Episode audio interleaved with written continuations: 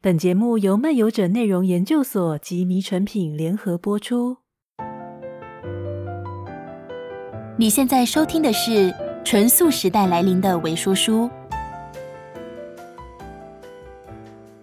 目前台湾市面上写给一般民众阅读的素食营养专书，可以说几乎没有。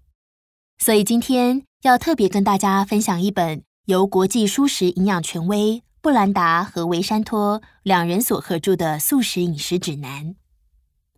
本书多达二十四万字，提供了 BMI 速查表与不同热量需求的一日菜单，近千笔食物营养成分与 GI、GL 值等速查表，内容可说是丰富且实用。作者除了打破许多长年以来的素食迷思，也帮你建立正确的素食营养概念，像是大家最关心的营养素缺乏问题，不同年纪要如何调整饮食，想要减重增重的人，或身为运动员时又应该要怎么吃等等。以上这些曾经出现在你脑海中，而且到现在可能都还无法解决的困惑，你都能在本书中找到答案。无论你是因为什么理由而选择吃素。如果不注重饮食均衡，的确比较容易发生缺乏营养素的问题。不过，你可能会觉得吃维他命不就好了吗？但是大家都忽略了，某些人工合成的营养素摄取过量，反而会引发疾病。而且，有些营养素也没办法靠补充剂来摄取。所以，从三餐的天然食物中来达到营养均衡。再依个人状况搭配补充剂才是最理想的方式。作者花费了数十年的时间，除了参与素食研究计划，也搜罗全球上千笔相关的饮食研究。他们彻底翻转了素食会导致营养不良的错误观念，而且更证实了规划完善的纯素饮食，甚至能改善像是心脏病、糖尿病、癌症等多种致命的慢性病。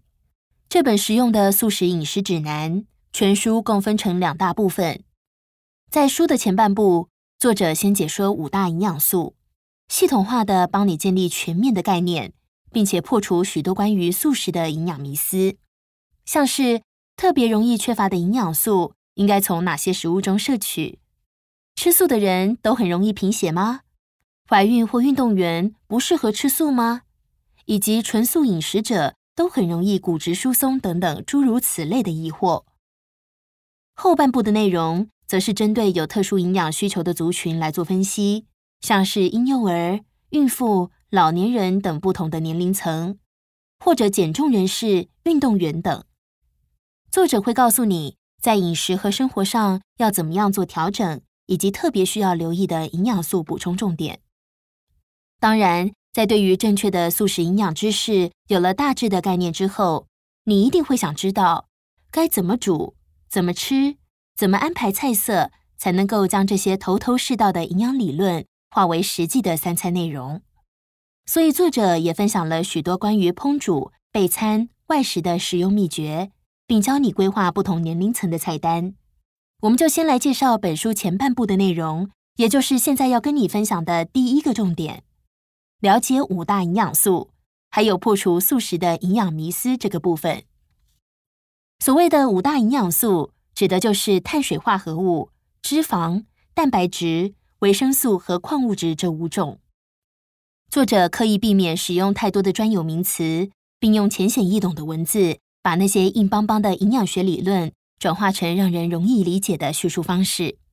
让你可以轻松的在脑海中建立起完整的概念。在这里，要特别跟大家强调，建立正确的素食营养观念。对所有的素食者来说，真的非常重要，因为大部分的人会选择在网络上 Google 找答案。但是你知道吗？这些网络文章除了学术论文或素食营养师所写的内容是可信的，其余的资讯报道往往不是太过于片面，要不就是以偏概全，甚至有些是来自于食品业者对于营养知识的一知半解，像是。多喝牛奶就能预防骨质疏松，或者是肉类蛋白质比植物性蛋白质更好等，甚至就连多数医师都曾建议乳癌患者要避免食用黄豆的这个观点，也已经被最新研究推翻了。大家一定都听过，牛奶是钙质的最佳来源，多喝牛奶就能预防骨质疏松这句广告词吧？牛奶富含钙质，当然是正确的。但是，牛奶真的能预防骨质疏松吗？骨质疏松症是一种许多因素交互作用而引发的疾病，就像在一场棒球赛中，不可能单靠厉害的投手就赢得比赛。骨质疏松症也一样，并不是单单缺乏乳制品或钙质就会引起，也没办法光靠喝牛奶就达到预防效果。因为从全球的检验数据证明，从乳制品摄取最多钙质的人，他们罹患骨质疏松症的几率却比那些摄取量低的人还要高。这个结果告诉了我们，多喝牛奶并不能跟预防骨质疏松画上等号。假如你想补充钙质，其实绿花椰、青江菜、芥蓝菜等绿色蔬菜，还有芝麻酱、用食用石膏制作的传统豆腐，这些食物的钙质含量也都非常的丰富，而且豆腐的钙质吸收率甚至比牛奶还要更好。诸如此类关于素食的迷思和偏误观念实在是太多了，所以作者从解析五大营养素开始，把最应该了解的重要知识和观念，还有这些迷思背后的真实情况，都完完整整的说给你听。在建立起对于营养的正确观念之后，接下来就要向你介绍本书后半的内容，也就是本书的第二个重点，针对特殊族群的营养需求。作者针对婴幼儿、青少年、怀孕与哺乳，直到老年的各个人生阶段，以及想要减重、增重、健身运动等特殊营养需求族群，都花了很长的篇幅来详细说明不同年龄族群需要注重的不同营养。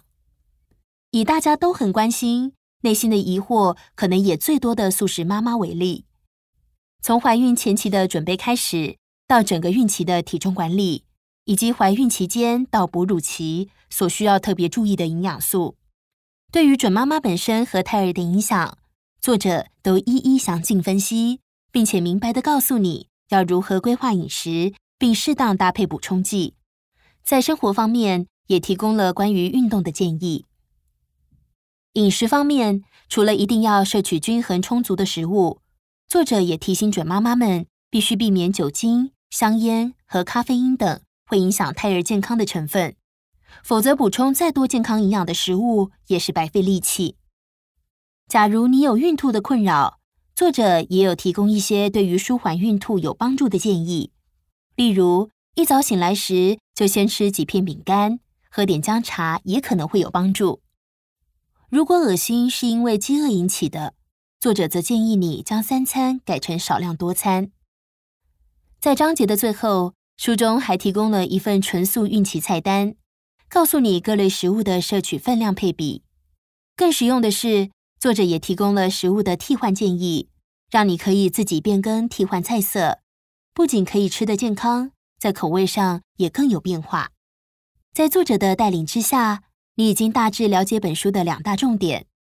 建立关于五大营养素的正确观念，以及了解不同年龄层和特定对象的营养规划之后。现在我就要进一步跟你分享本书的第三个重点，也就是关于烹调、备餐、规划三餐以及外食的各种实用诀窍。如果你喜欢自己下厨，你一定要知道有哪些营养素会因为加热、阳光照射以及繁复的加工程序而流失。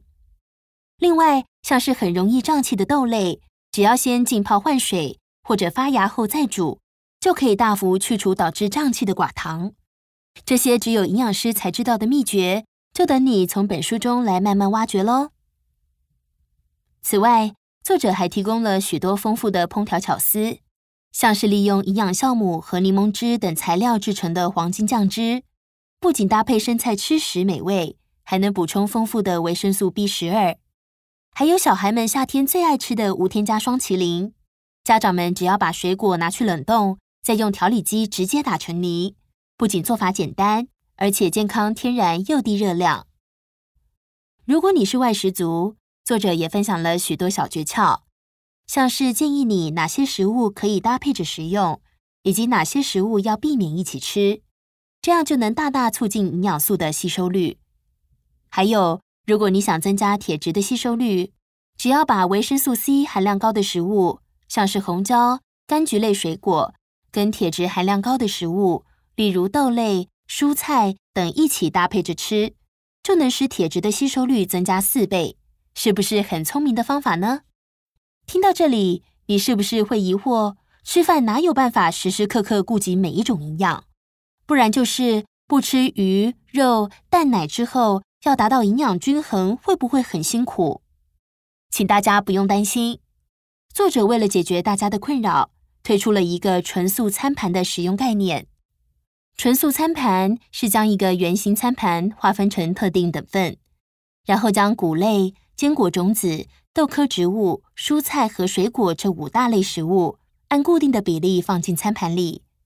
只要三餐都能按照比例填满餐盘，根本不需要费心计算，你就能满足全天份的营养。